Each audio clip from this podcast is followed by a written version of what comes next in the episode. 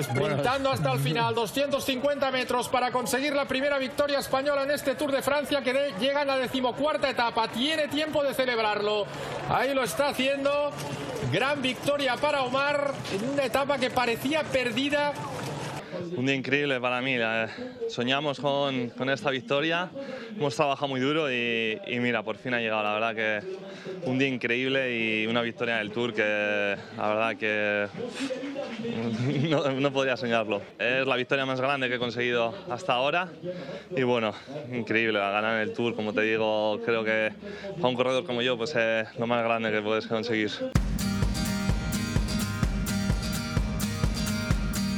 Volata Radio, con Pau Mitjans.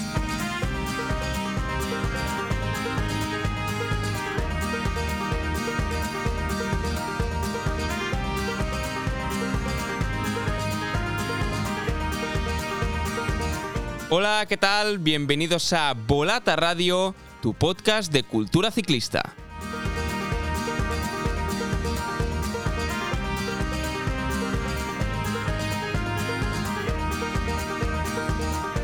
Como habéis podido escuchar al inicio de este nuevo capítulo, con la narración de Teledeporte, nos tenemos que remontar al 21 de julio de 2018 para encontrar la última victoria española en el Tour de Francia. Ese día Omar Fraile se impuso en Mende, en la decimocuarta etapa, por delante del francés Julien Alaphilippe y del belga Jasper Stuyven, después de ser el más listo y el más fuerte en la fuga de ese día con una exhibición al alcance de pocos en los últimos kilómetros de la etapa que seguro que muchos de vosotros recordáis.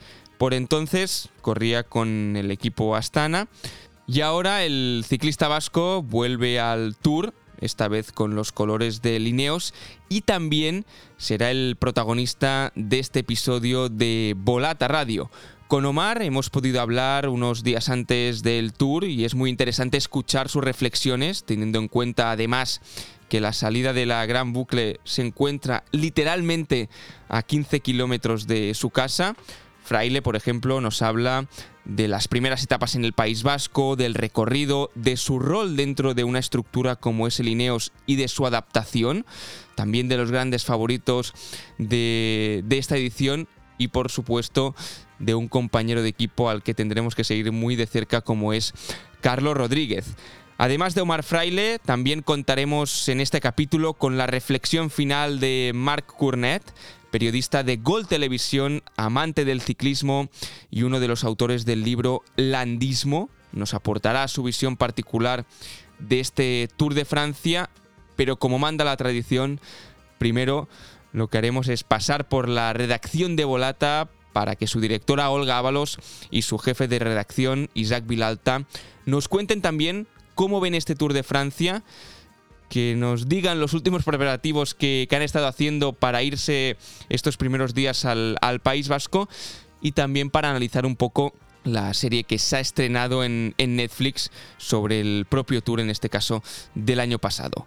Recordad, por favor, antes de entrar en materia, de darle al like, darle al me gusta, nos hacemos pesados, pero nos ayuda mucho, aunque no os lo creáis eso, ¿eh? darle al like, al me gusta del capítulo en iVoox y en el programa en Spotify, en Apple Podcast, guardar en vuestros favoritos los capítulos y también enviarnos vuestro feedback en los comentarios, lo que queráis.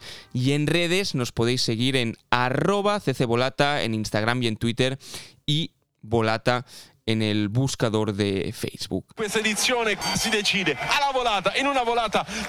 Hechas las presentaciones y los recordatorios pertinentes, ahora sí, ya los tenemos por aquí. Olga, Isaac, ¿qué tal? ¿Cómo estáis? ¿Listos para el tour? Hola Pau, ¿qué tal?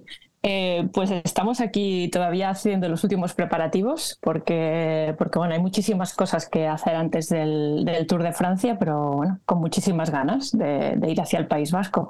Sí, esto de los últimos preparativos ya es, bueno, un clásico, o sea que, pero sí, sí, pronto, pronto para Bilbao. Claro, este año el Tour sale desde Bilbao, que nos queda relativamente cerca. Eh, supongo que con ganas de, ver eh, esa marea, toda esa gente que, ya nos han ido diciendo que, está todo preparado para que sea una salida del Tour de Francia de esas que, marcan afición. Yo creo que sí, además esto, bueno, no sé, el, público del País Vasco se lo está tomando con muchísimas ganas. Estos días ya veíamos en redes sociales, la gente ya está pintando las, eh, las carreteras van a ver bastantes pintadas de landismo o barbarie, por lo que voy viendo. la he visto también esta, la he visto también. y, creo que, que, también, también hay varios corredores eh, vascos que, que, participan y yo creo que entre los, los, miembros del pelotón, de los ciclistas y la afición, yo creo que van a ser tres días fantásticos. y, además estos días previos, a mí me gusta mucho que eh, se coge ya toda la semana como una fiesta de ciclismo. He visto en Bilbao que lo que decía Olga, ¿no? También que hay presentaciones de libros, las librerías ciclistas que, que se ponen las pilas, están a 100%. Eh, ahí eh, puedes ver películas también vinculadas al ciclismo, eh, bueno, un poco de todo. Yo creo que al final mm, para que crezca la afición, no solo es la competición, también hay esta, que siempre reivindicamos ¿no? en Volata, esta cultura, esta tradición, esta historia, estos referentes, y qué mejor que una gran salida del Tour de Francia para no vivir solo los tres días de, etapas en, en las carreteras del País Vasco, sino que toda la semana pues se haga grande la fiesta del ciclismo. Hablabas de esta tradición en, el País Vasco, es algo que, que, históricamente lo hacen bien, hay mucha tradición ciclista y tú hablabas, Olga, también de los ciclistas vascos que van a participar en este Tour de Francia. De hecho, en este capítulo contaremos con ni más ni menos que Omar Fraile, uno de los grandes nombres y de hecho el último en ganar el último español en ganar en el, Tour de Francia. No os perdáis la entrevista que, escucharemos nada en unos minutos. Y es que realmente eh, este año hay, bastante ciclista vasco. Y bueno, el, gran nombre otra vez es eh, seguramente el de Mikel Landa. Ahora hablabas de landismo barbarie. Bueno, a, a ver qué, qué, nos depara este año Mikel Landa en el Tour, ¿no? A ver, a ver, eh, de momento no, digamos que ha sido bastante discreto, ¿no? Por lo que lleva de, temporada, pero yo creo que, bueno, que, juega en casa, o al menos estas primeras etapas, y, además em, el otro día escuchaba unas declaraciones de él que, con la muerte de, desgraciada muerte de, de Gino Mader, pues desde el equipo eh, bueno, quieren hacer un buen papel también para rendirle homenaje. O sea, que eso es como una, ¿no? una segunda motivación para ser activos dentro del, pelotón. Ahora está repasando, creo que son 14 ciclistas españoles, 7 vascos. Eh, bueno, sí, es que ya sabemos que, añadir a, la, cultura y tradición que hay en el, en el País Vasco. Y sobre Landa, bueno, ya sabemos que es una figura que trasciende lo que, que es solo el, aspecto estrictamente deportivo. Ahora con la presentación de este libro, eh, todos los aficionados buscándolo, en redes pues hay infinidad de, de referencias. Yo creo que es a falta de un equipo propio, pues es un reclamo suficiente eh, los ciclistas vascos, empezando por Landa, que los aficionados, bueno, eh, eh, no, es necesario, pero encima tienes esto, pues, ¡pah! ¡Qué fiesta! Sí, además es como todo el tema del, landismo, ¿no? Y que, ahora, bueno, que era como esa cosa abstracta, ¿no? Que nadie sabía bien bien cómo definirlo. Y desde libros de ruta, como dice Isaac, se ha publicado un libro, ¿no? Que se llama Bajo el nombre de landismo, en el que varios autores supongo que, bueno, hacen un poco de locuración o explican su visión, ¿no? De lo que es este, este fenómeno difícil de, definir y, de, saber dónde empieza y dónde acaba o, qué es, ¿no? Pero es estas cosas fantásticas que nos da eh, el, ciclismo y el, deporte, ¿no? O sea, son cosas que van mucho más allá de la competición, que, trata de, pues de cómo, no sé, de cómo ver la vida, ¿no? De cómo afrontarla, de cómo, no sé, eh, eh, de cómo vivirla, ¿no? Y es, es chulo, no sé. son, son este tipo de cosas que a mí me, me, llegan mucho, me apasionan y, me siguen conectando mucho con el, con el deporte. Me estás dando muchas. Perdona, Isaac, un apunte rápido porque Olga me estás dando muchas asistencias porque precisamente uno de los autores del, libro del libro del landismo es eh, Marc Cournet, que también tendremos hoy en el podcast. Será el ah, que pondrá el, broche de oro del capítulo. Así que primero con Omar y después con, con Marc, pues hay doblete de asistencias, Olga, ya, ya te las apunto. Isaac, decías. Vale. No, solo, solo añadir que el landismo es uno de esos fenómenos que pasan en ciclismo en que a los que hablamos y escribimos de esto, pues nos da una bola extra, ¿no? Porque siempre pues podemos eh, explicar lo que pasa en la carretera, pero después hay algo más que tiene algo de mística, algo que no está escrito, que no son clasificaciones, que no son resultados, no son tiempos. Y la verdad es que es muy gratificante pues tenerlo ahí. Luego, luego hay que, bueno, y luego Holanda como, como ciclista también tiene un punto enigmático, ¿no? O sea, que hablas con él y nunca sabes si, si hasta qué punto es así o, o, digamos que le resbala todo un poco o no sé, todavía no, no, sé bien cómo, cómo pillarlo, ¿no? Y eso yo creo que todavía alimenta más el mito, ¿no? De, de, de, quién es Landa y el, y el landismo. Pero bueno, mira, son cosas fantásticas. Ya me lo contaréis, que vosotros eh, creo que podréis estar, eh, al menos en las primeras etapas por allí en el País Vasco. Eh, os decía al inicio, lo tenéis todo preparado, casi. ¿Cuándo, ¿Cuándo os vais para allí, Isaac y Olga? Yo salgo este jueves por la mañana.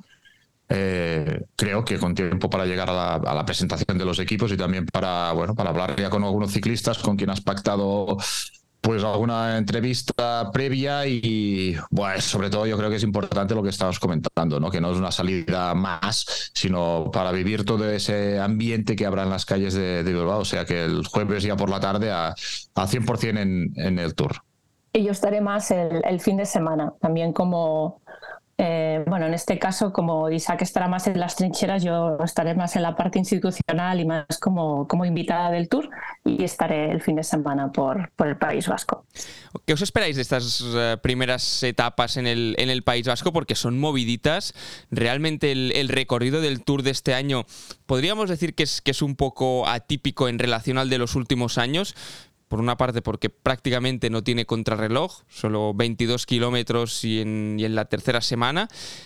Y las primeras etapas, de hecho la primera semana ya es bastante movidita con los Pirineos, con estas eh, dos, tres primeras etapas por, por tierras vascas, eh, que realmente quizá de cara a la general mm, no veremos ningún movimiento, pero, pero son rompepiernas y, y pueden, pueden dictar, bueno, al, quizá no, no al ganador, pero sí ver quién ya sufre de primeras.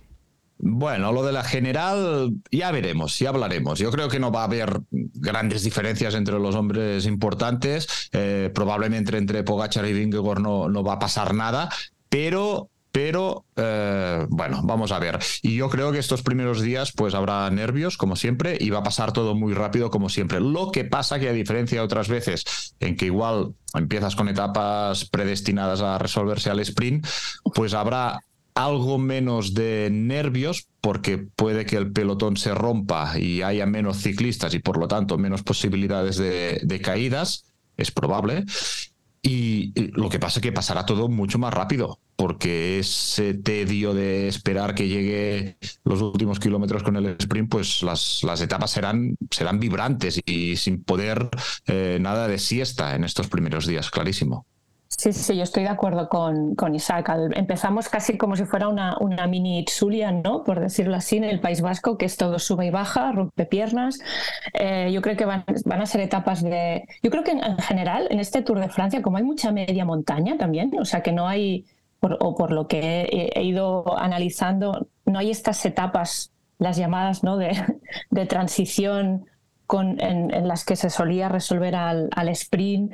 Eh, a, falta de esperar ¿no? las etapas de, alta montaña. Creo que hay mucha media montaña y eso creo que puede propiciar que haya muchas escapadas, emboscadas, que se juegue mucho a la estrategia también, que, no sé, que, que también de alas a otro tipo de corredor, ¿no?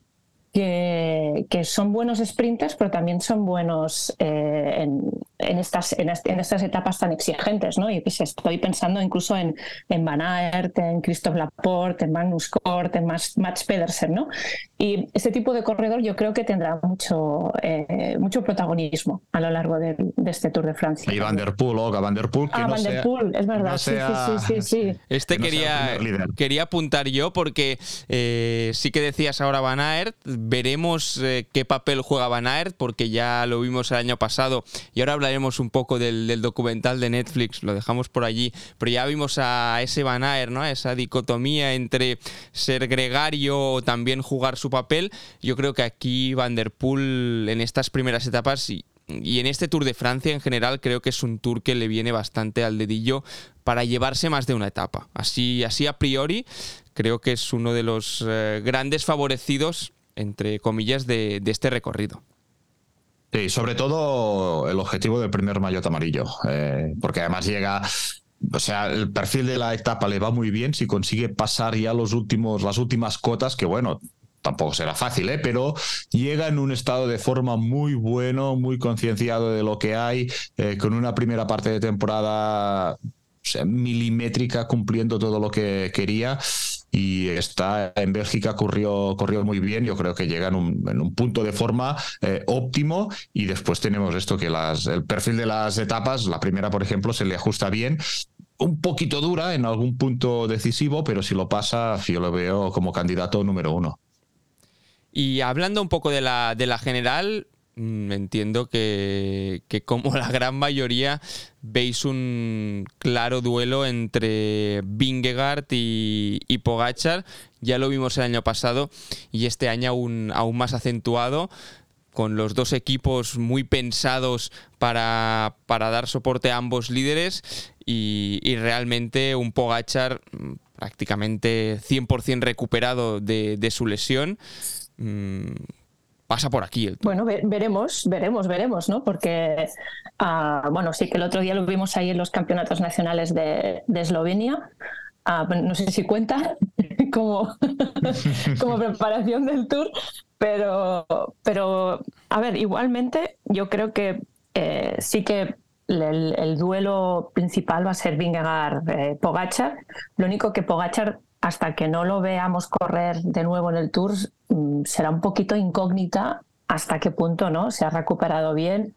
Él va a ir a tope porque más tiene esta actitud de que, no sé, parece que se lo esté pasando tan bien todo el rato, como que yo creo que se va, se va a exprimir y además tiene un equipo que yo creo que el UAE lo ha, lo ha montado a conciencia para, para arropar eh, mucho mejor a, eh, a Pogachar y, pero bueno, veremos. Eh, será una Yo todavía le pongo el interrogante a, Pogachar, no, no, por capacidad, sino porque casi no lo hemos visto correr en, en, las, en los últimos meses.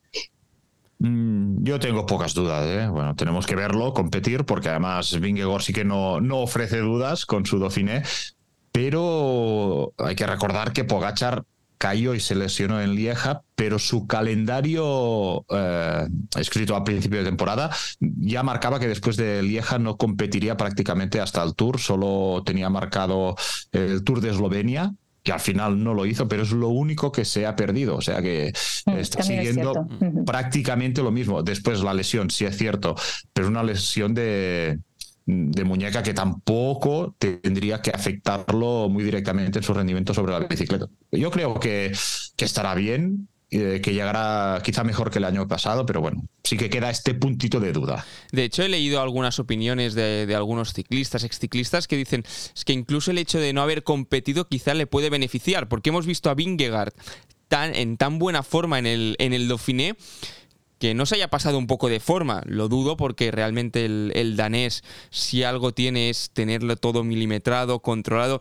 que también es un poco la, gracia de este duelo, ¿no? Un, ciclista tan tan frío, podríamos decir, como es eh, Jonas Vingegaard, milimetrado, todo estudiado, no quiere salirse del guion, y el otro, mm, Tadej Pogachar, que que, como más te salgas del guion, como más le pongas a prueba, pues eh, más espectáculo te va a dar y más bien se lo pasa, ¿no? Entonces creo que, este espectáculo es, el que realmente nos gusta y, este duelo, que después ya vemos que cuando acaban, pues eh, tan amigos, ¿no? En, eh, entre comillas, que uno hablando por teléfono, el otro abrazándolo, al final es también el que crea esta expectativa de tener ganas de ver ya el Tour de Francia.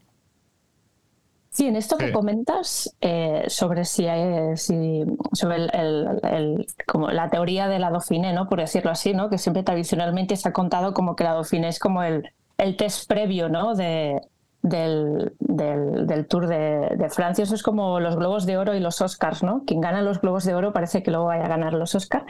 Pues eh, hay, estaba recordando que hay una, una, de las últimas columnas de, Luis Ángel Mate en Volata, hablaba precisamente de, de, eso, ¿no? De si hay que estar a tope en la Dauphiné o no. Y explicaba como mm, sus diferentes participaciones en el Tour en función de si eh, había ido, se había aproximado más a, su pico de forma la Dauphiné y no, ¿no? Y entonces él, consideraba que es mejor llegar a la Dauphiné un poquito por debajo para poder luego rendir al máximo en la tercera semana del Tour. Pero bueno, eso cada, supongo que cada cuerpo es diferente cada, y, se organiza de, y cada equipo lo organiza de una forma a su manera en función de los corredores, ¿no? Cada está todo tan, tan a, medida ¿no? de, cómo es cada, cada cuerpo y cada corredor. Pero bueno, era, estaba recordando esta reflexión de, de Mate también. Sí, y después veremos. ¿eh? Yo estoy de acuerdo, ¿eh? que incluso el parón a Pogachar le puede, mm, haber, ido bien porque la mente pues ya la tienes ahí distraída, aunque bueno, a estos niveles eh, el desgaste de Vingegor yo creo que lo tienen todo medido, la situación de Pogachar mentalmente también, también está todo medido. hay poco, hay poco margen. A mí lo único que me hace dudar, ya, ya para ir cerrando esta, esta primera parte, es el hecho de que, bueno, la primera y la segunda semana son realmente muy duras. Sí que es cierto que en, la tercera hay alguna etapa también ahí marcada en rojo, pero el, la parte importante de, la carrera prácticamente se va a decidir entre finales de la primera semana y finales de la segunda. Entonces mm, ahí tienes que llegar bien al principio. Sí que es cierto que después en la tercera pues eh, no, no bajar, ¿no? Pero no vale eso de me voy a ir poniendo en forma a medida que vayan pasando las etapas, porque en este Tour de Francia te exige estar bien desde el minuto cero. Mm, yo tengo la sensación, Pau, de que eh, así como las grandes vueltas de tres semanas, especialmente el Tour, son carreras de mucho desgaste, eh, este año vemos etapas cortas, eh, rara vez se sube a muchísimos metros, los puertos no son muy altos.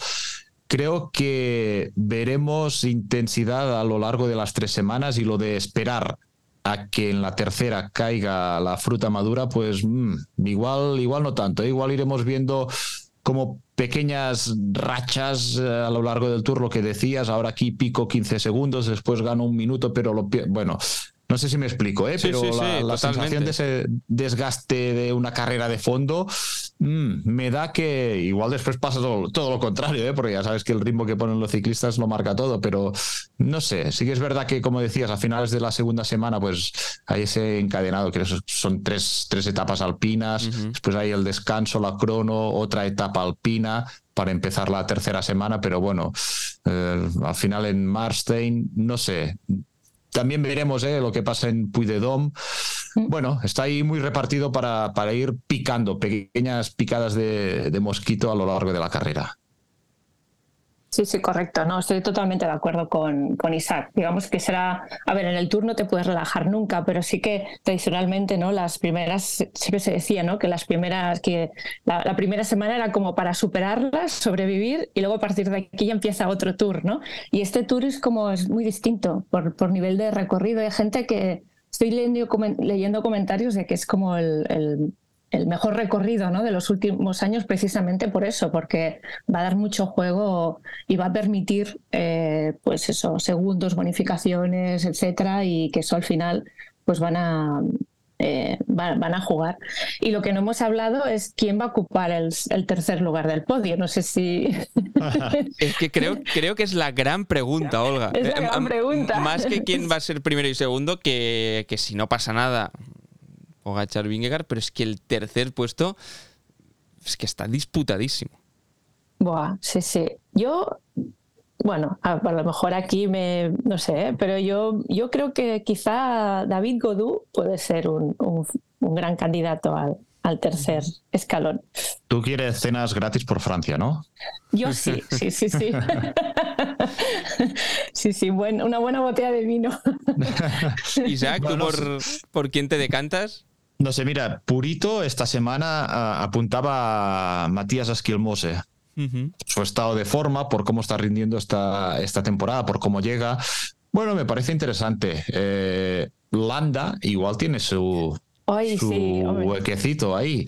pues, más, pues mira que yo, yo, os diría, ni no sé por qué, Carlos Rodríguez, creo que va a hacer un tour Mm, no sé, mm, por, por, la percepción de hablar con Omar Fraile también, ¿no? De, eh, que ya lo escucharemos ahora, y, por el equipo que lleva Ineos, que me parece un, un equipazo, ostras, no sé, Carlos Rodríguez creo que nos va a dar alguna sorpresa, es la percepción que tengo yo, ¿eh?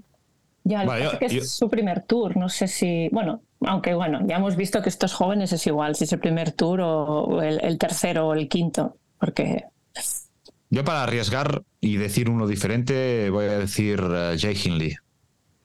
No es mala. No es mala.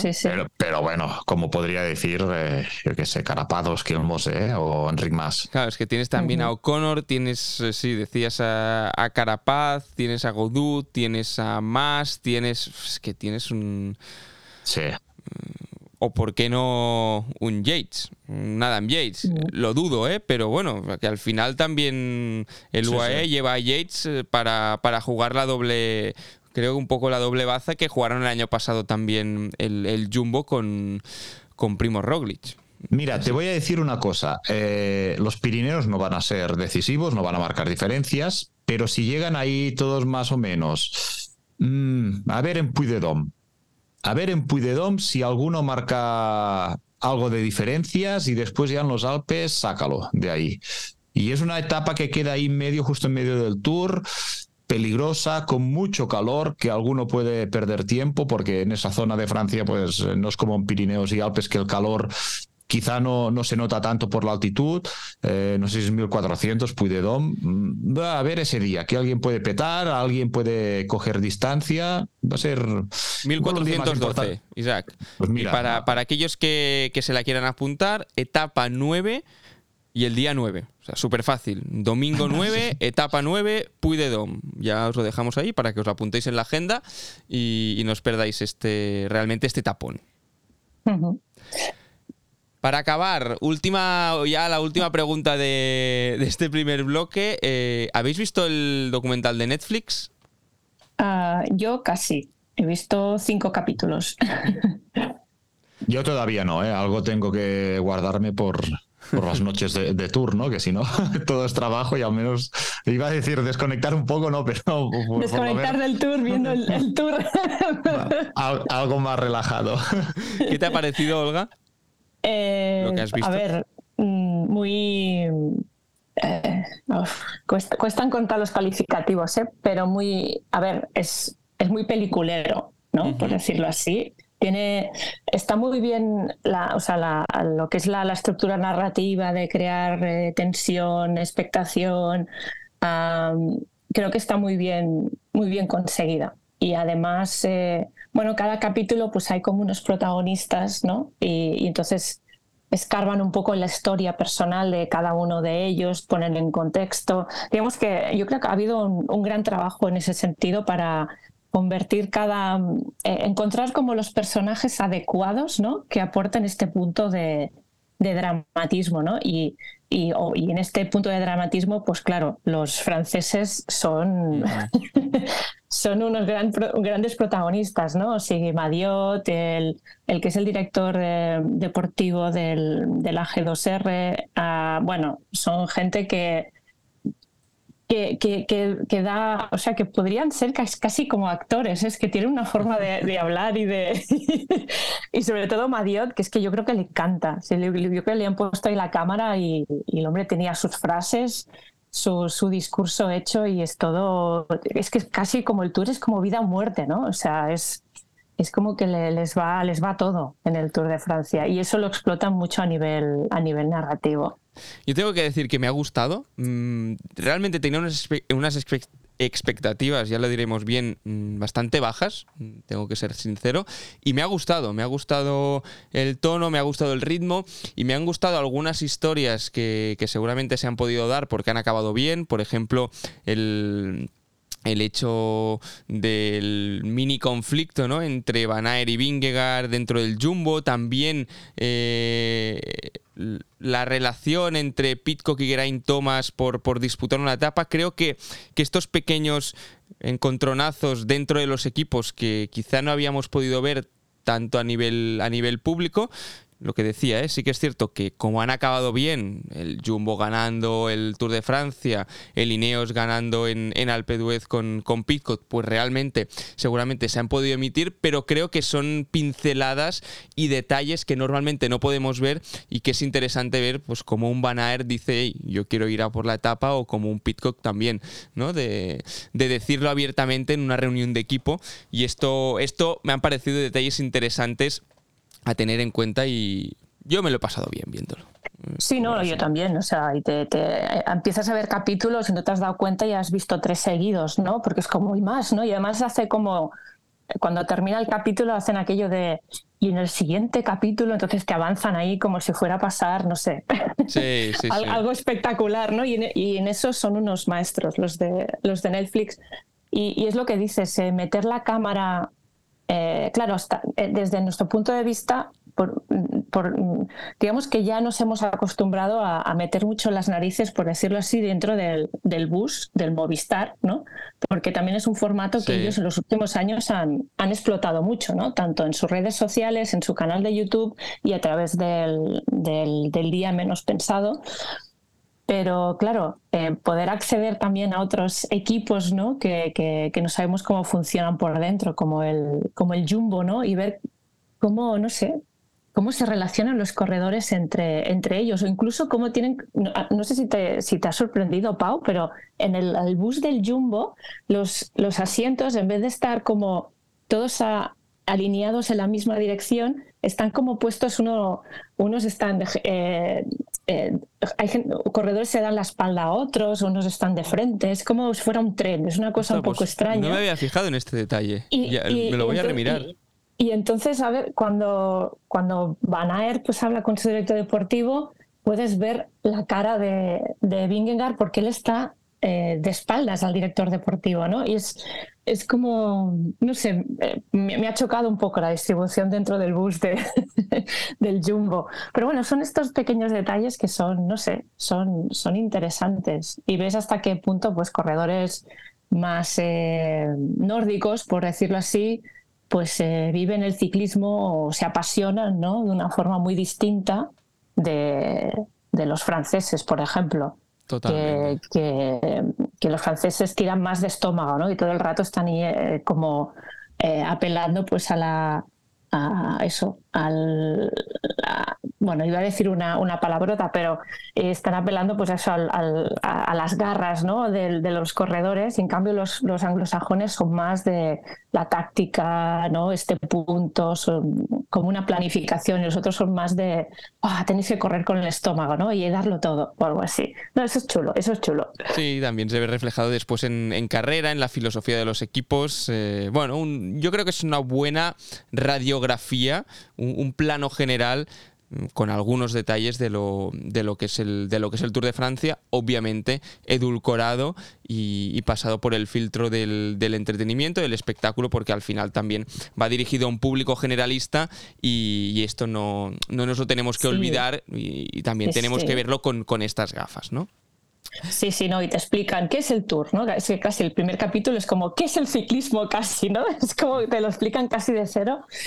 Y, una de las preguntas que, que, bueno, que, teníamos sobre la mesa antes de ver este documental y también por el, eh, por el artículo que publicamos en, en, Volata sobre si realmente este, este, esta docuseries es buena o no para el ciclismo, o, solo, o es buena o no solo para el Tour de Francia, ¿no? Y, y es una duda que yo creo que, no sé, después de ver varios capítulos, creo que eh, es buena para el Tour de Francia, pero no sé si tanto como para el ciclismo en general. Yo creo que no es mala. Es decir, eh, no sé si es, si es buena. Yo personalmente creo que, creo que sí, eh, pero no es mala. realmente creo que tiene poco a perder aquí el, ciclismo en, este sentido, hablando del ciclismo a nivel, a nivel World Tour, me, me refiero. Sí, sí, sí, sí.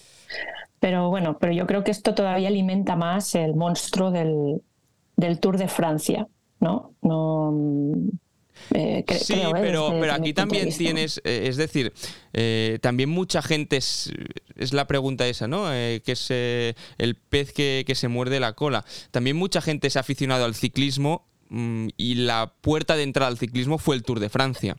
Mm, personalmente, yo me aficioné al ciclismo porque mi abuelo veía el Tour de Francia y entonces, ¿no? Empecé a ver el Tour de Francia y después vas ampliando el espectro, ¿no? bueno, es eh, depende de qué forma lo, veamos, lo encaremos, lo veremos de una forma u de otra. sí, mira, en eso estoy de acuerdo en eso, sí, sí, sí, buen punto. Pues Isaac, Olga, no robo más eh, tiempo, que, tenéis que ir preparando la maleta, mm, no os dejéis nada, que, que os vaya muy bien por allí, disfrutarlo y ya nos contaréis a la vuelta. Perfecto, pues por aquí estaremos. Agur. Muy bien, gracias, Pau. Agur. Hasta luego, Agur. Volata Radio, ciclismo, cultura, periodismo.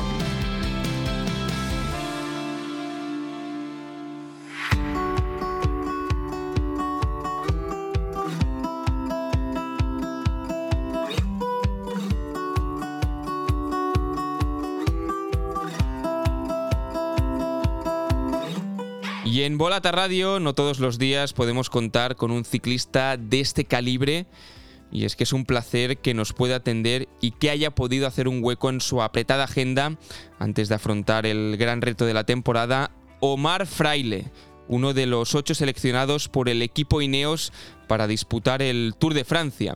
Un Omar que ya sabe lo que es ganar en el Tour en 2018 con el equipo Astana y que vuelve con ganas de hacerlo bien en un Tour que le toca muy de cerca.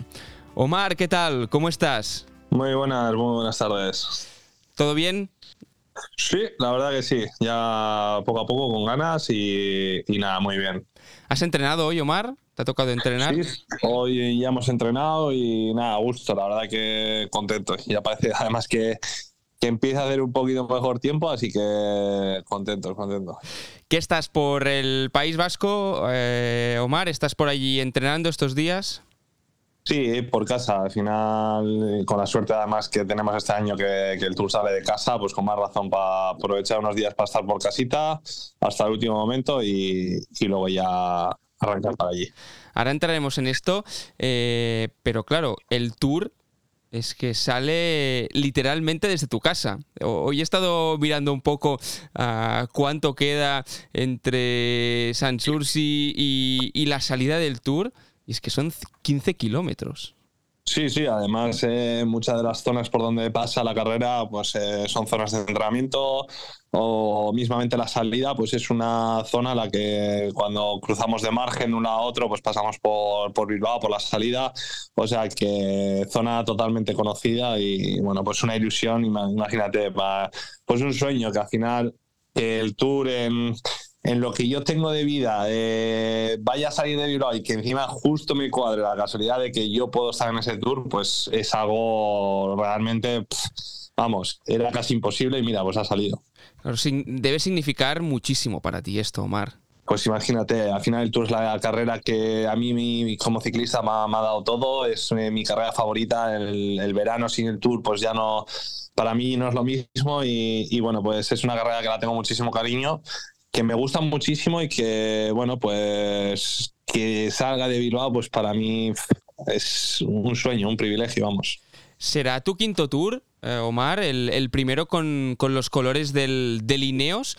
¿Cómo afrontas este, esta quinta ronda francesa ya llevando pues estos cuatro a las espaldas? Bueno, eh, experiencia tenemos, al final ya son cuatro tours lo que llevamos, eh, parece que no se nota esa experiencia, pero bueno, siempre con esa responsabilidad de, que es el tour, de que estás en un equipo de, de 30 corredores en el que has sido seleccionado eh, en un grupo de 30 corredores, es uno de los ocho que, que estás allí. Entonces eso siempre hace, sobre todo en un Ineos. Entonces tienes ese punto de responsabilidad, sabes la experiencia que ha, que tienes, pero siempre tienes ese punto de responsabilidad de, entrenar bien, de, llegar bien a la cita. Y por muchos tours que lleves, siempre tienes esa, esa responsabilidad.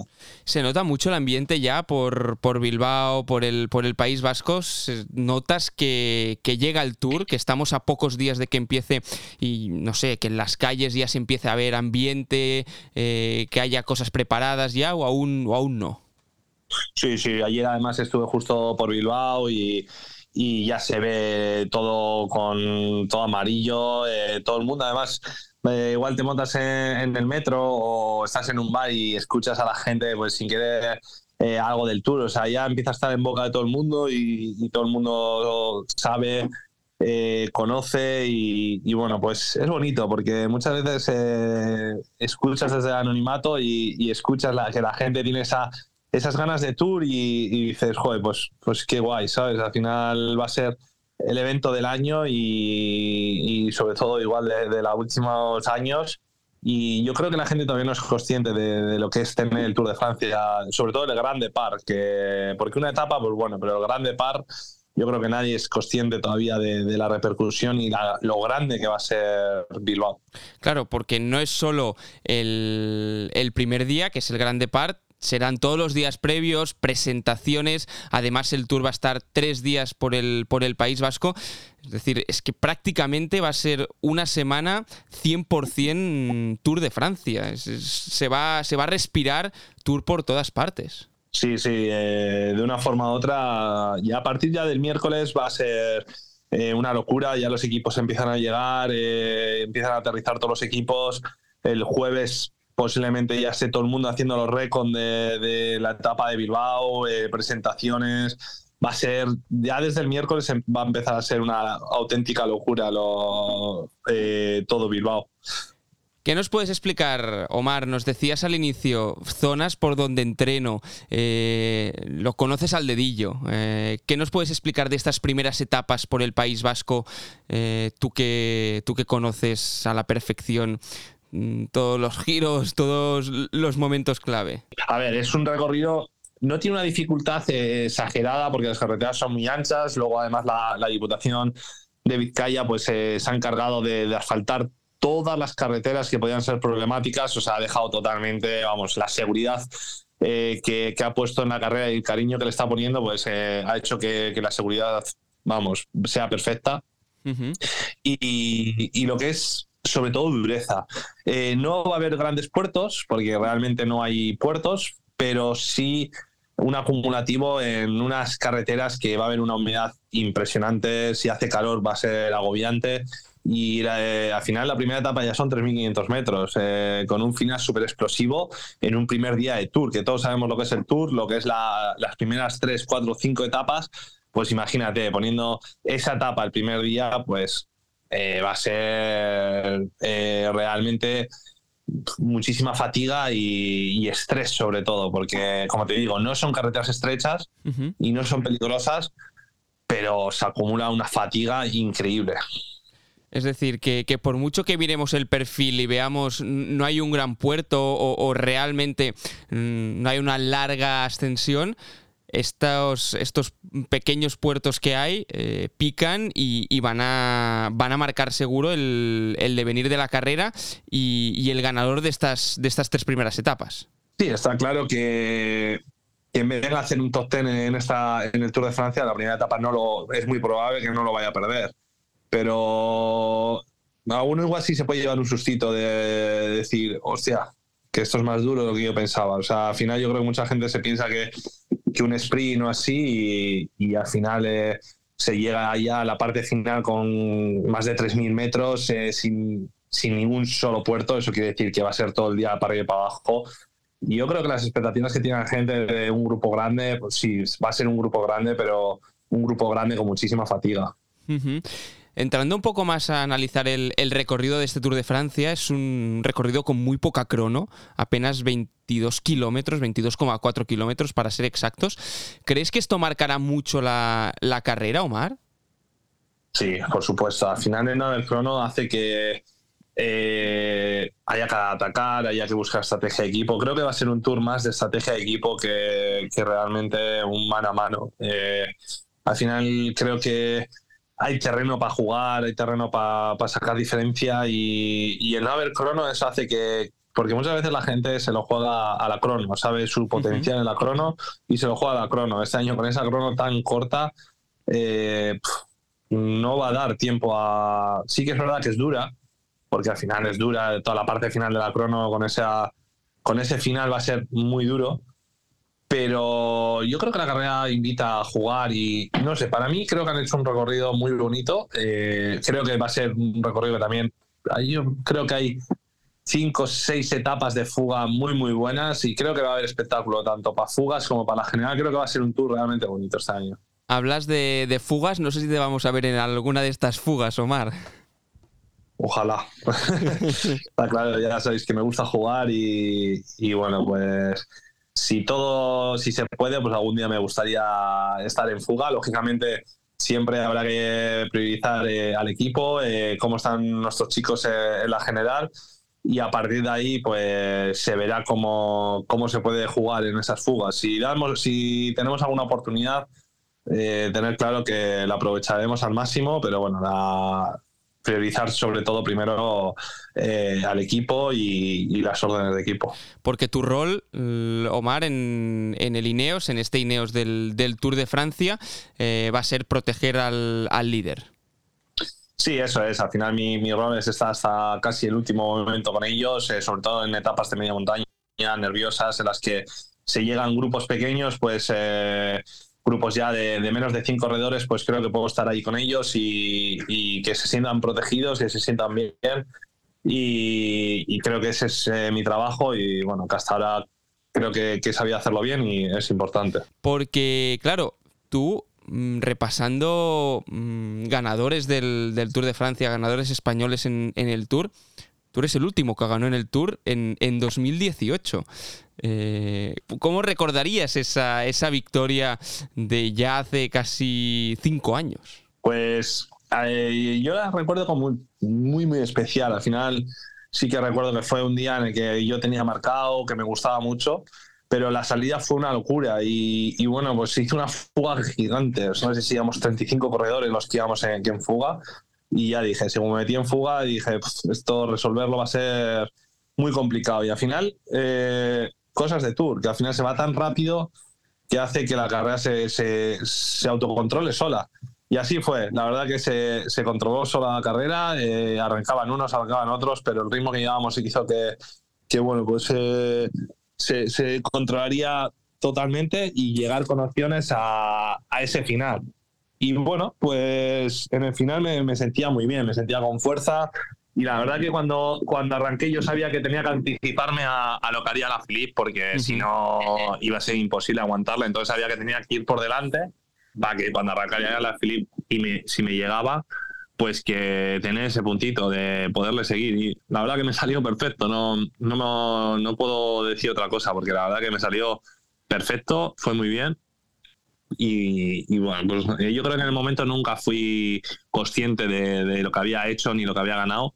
Creo que con el tiempo le he ido cogiendo más cariño, más importancia y creo que cuando he vuelto al tour, en las siguientes ediciones, y lo he intentado, y igual me he metido en fugas, he hecho buenos puestos en fuga, top 5, top 10, y te das cuenta la dificultad que tiene en poder volver a ganar en el Tour. Entonces ahí es cuando le empiezas a dar valor a, a aquella victoria. Y sobre todo, pues bueno, viendo los años que ya han pasado, y que no terminamos de volver a ganar. Y eso, eso sí que es más preocupante realmente, pero bueno. Sí, eh, es preocupante esto que, en el ciclismo español, ostras, esté costando, esté costando ganar en, el Tour de Francia. No sé si este año quizá con, Carlos Rodríguez o, quizá contigo, incluso en estas primeras etapas, porque has empezado bien esta temporada con esa victoria en la Vuelta a Andalucía, pues eh, quizás se le pueda dar la vuelta. Pues ojalá, la verdad, porque bueno, pues es una pena que con la calidad que, tenemos eh, de ciclistas y, todo, pues que no nos vuelvan a llegar esas victorias, pues es una pena, porque como te digo, tenemos grandes compañeros, eh, somos muchísimos los que, estamos ahí y ojalá que este año, pues mira, sea ya el año de, romper esa racha y que volvamos a ganar.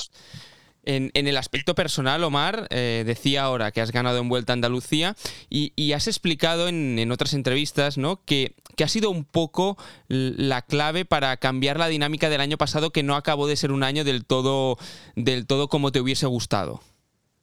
Sí, eso es. Al final, el año pasado, pues eh, tuve muchísimos problemas personales que me hicieron lastraron muchísima temporada. Y bueno, pues este año empecé con otra dinámica, me encontraba muchísimo mejor y, bueno, pues esa victoria en Andalucía, yo siempre lo dije, no, ya sé que no es una victoria de un Tour de Francia o lo que sea, pero para mí fue algo realmente especial porque fue volver a levantar los brazos, volver a sentirme que las cosas iban bien y de que estábamos por el camino correcto a, seguir. Y así luego ha sido toda la temporada. La verdad que me he encontrado muy bien toda la temporada, eh, hemos podido trabajar muy bien para el equipo y, aquí estamos eh, de camino al Tour, por lo cual creo que las cosas han cambiado y, me encuentro muy, muy bien. Desde Lineos te definen textualmente, ¿eh? Omar Fraile aporta experiencia, pedigrí escalador y conocimientos en, las carreras por etapas. Eh, ¿Realmente eh, te sientes este papel de, ser un seguro de vida, podríamos decirlo, para los líderes, de aquellos corredores que, todos los equipos quieren tener? ¿Siente, ¿Lo sientes así? ¿Sientes este, este tipo de, rol que, te toca jugar en el equipo? Bueno, eh, sí que es verdad que siempre se manda mejor las carreras de por etapas que, que no las de un solo día. Así que es verdad que la Lieja tengo buenos resultados y así. Pero siempre se me ha dado muy bien las grandes vueltas. Al final son, esta va a ser mi 14 gran vuelta. Y siempre he notado que la segunda y tercera semana eh, cada vez he ido mejor y que cada vez me encuentro mejor. Y he llegado a estar en la pues bueno, en la montaña con, como te he dicho antes, en de esos días peligrosos, que, se rompe la carrera, que al final siempre necesitas un corredor por si tienes que cerrar y tal, pues siempre he estado ahí y eso creo que los equipos eh, siempre le dan importancia y creo que Ineos fue una de las razones por las que me fichó, poder estar en esos puntos críticos y en las que, bueno, pues he intentado pues aportar mi, experiencia y, bueno, pues eh, intentar llegar siempre a mi forma física mejor para poder darlo el 100% y poder estar en esos momentos, que creo que es muy importante. Y, Omar, ¿cómo se consigue este saber hacer? ¿no? Porque supongo que es muy difícil de entrenar el, saber estar en los momentos clave, en saber es leer la carrera. Eh, todo este tipo de conocimientos, en tu caso personal, eh, ¿cómo los has ido adquiriendo? ¿Cómo has ido aprendiendo este saber estar en los momentos clave de las carreras por etapas en este caso?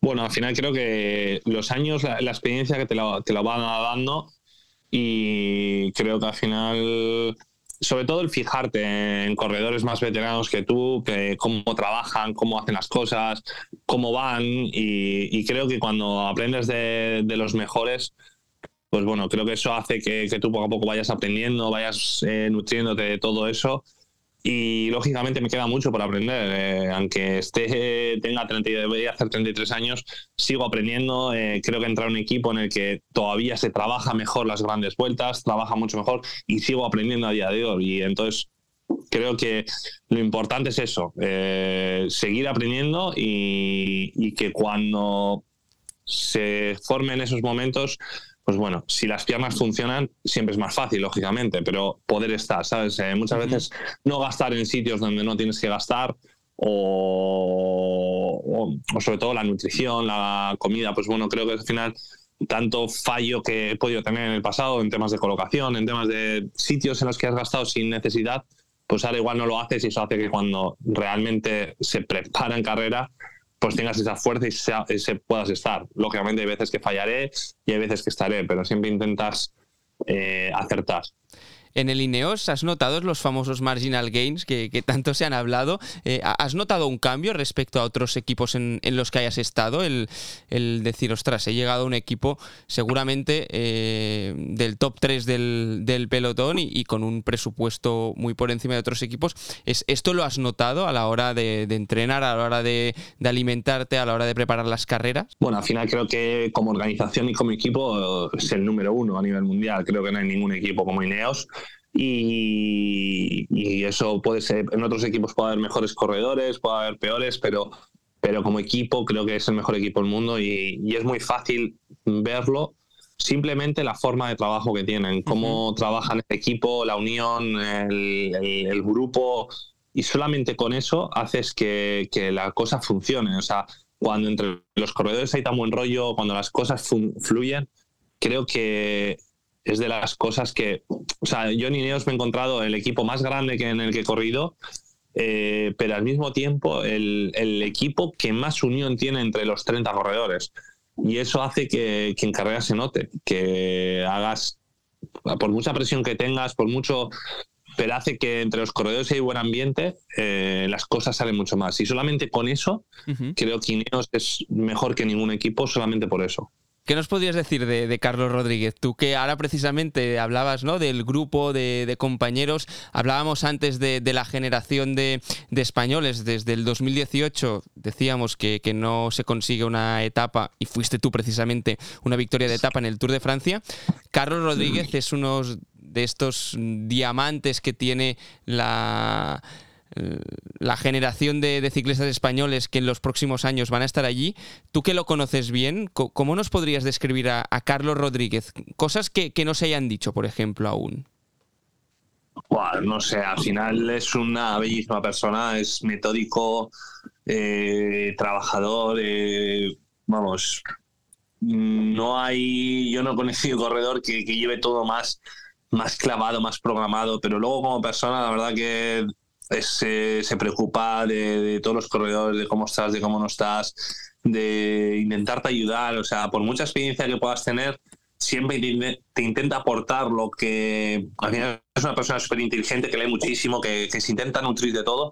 Y igual, aunque tú puedas tener más experiencia que él, pero siempre se atreve a, a si cree él que algo ha podido fallar, decírtelo. Y eso es, eso es bonito, porque al final hace que que los demás corredores eh, sigan, como te digo, sigan aprendiendo. Y al final, aunque es un corredor muy joven, eh, se puede aprender muchísimo de él, porque es una barbaridad lo que él se compromete en estudiar, en mejorar y en hacer todo. Y eso creo que, que lo hace lo hace muy bueno, vamos, como persona y como corredor. Es decir, tiene madera de, líder. Sí, sí, sí, no, no. Carlos, la verdad que eh, para mí creo que es uno de los corredores a futuro que está llamado a hacer cosas muy bonitas en el ciclismo, pero sobre todo por la forma de ser que tiene y por lo que le gusta el ciclismo.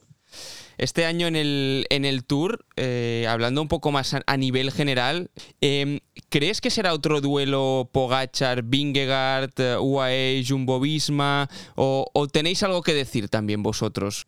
Yo creo que, a ver, eh, ellos van a tener un enfrentamiento. Para mí, creo que, los demás equipos nos tenemos que aprovechar de, ese enfrentamiento que tienen los dos equipos.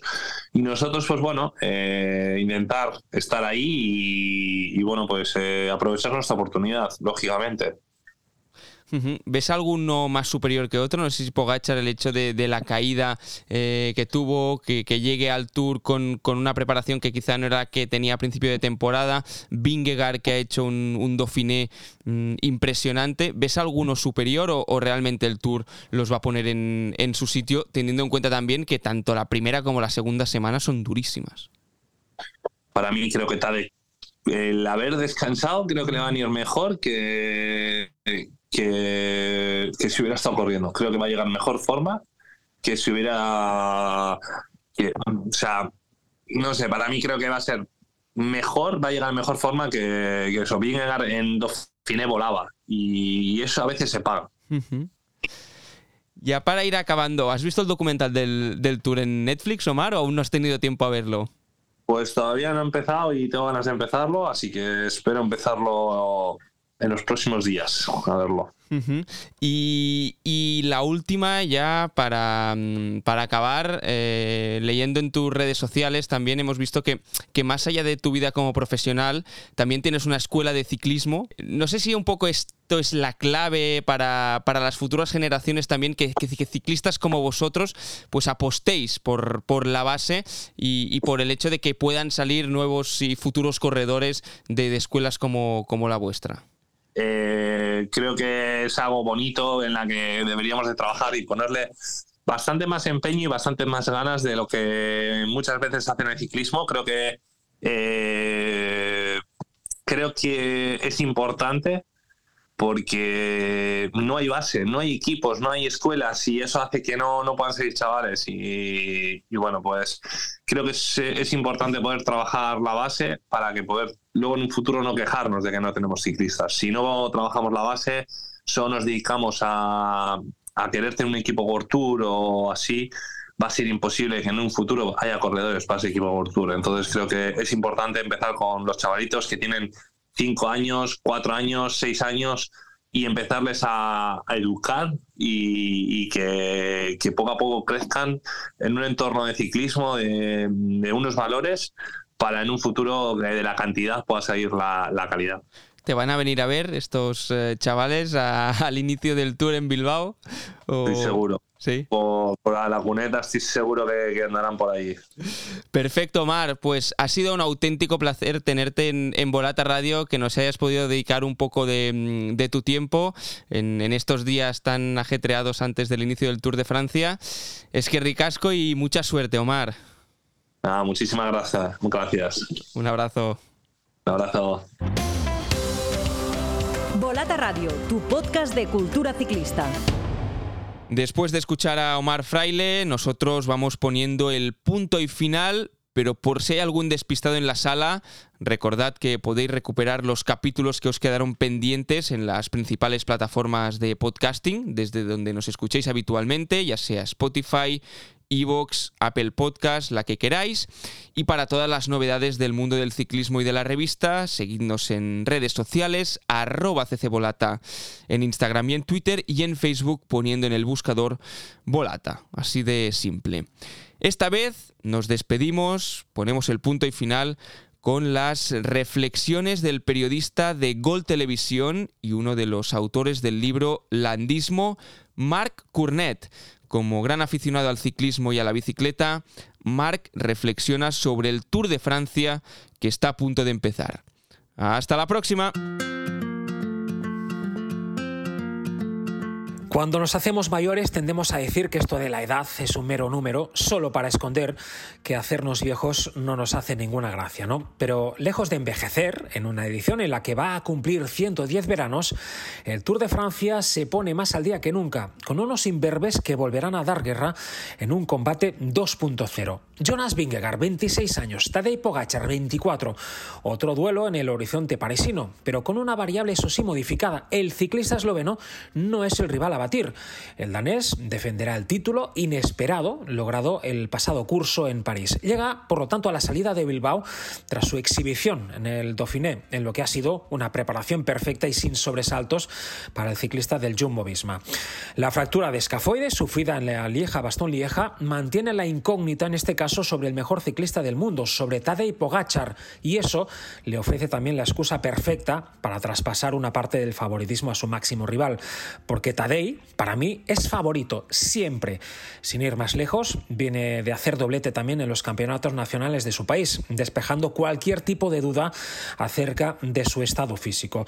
Los solo 22 kilómetros contra el crono favorecen claramente a Vingegaard, que ha demostrado que puede aguantar el ritmo endiablado del mago esloveno en su vida pero también favorecen al mallorquín Enric Mas. Tras su doblete de segundas posiciones en la vuelta, este año creo que podría pisar podio con el arco de triunfo de fondo. Será el próximo día 23 de julio, veremos, porque hay también otros outsiders como Jai Hindley, Egan Bernal, Carlos Rodríguez, David Gaudu o incluso también el siempre inesperado Mikel Landa. Pero este tour, más allá de quién se lleve el color de Molière en la ciudad de la luz, pues también tiene para mí otros grandes alicientes. En mi calendario particular he marcado en rojo la novena etapa, final en el Puy du Dôme, que vuelve al libro de ruta de la Gran Bucle 35 años después. Los últimos cuatro kilómetros me parecen una auténtica barbaridad pendiente media del 12%. Y termino, volviendo a la edad y a eso del tiempo, con una frase de un parisino también de un francés ilustre. No perdamos nada de nuestro tiempo, quizá los hubo más bellos, pero este es el nuestro, el actual. Jean-Paul Sartre, adaptado al tour más bello de los últimos tiempos.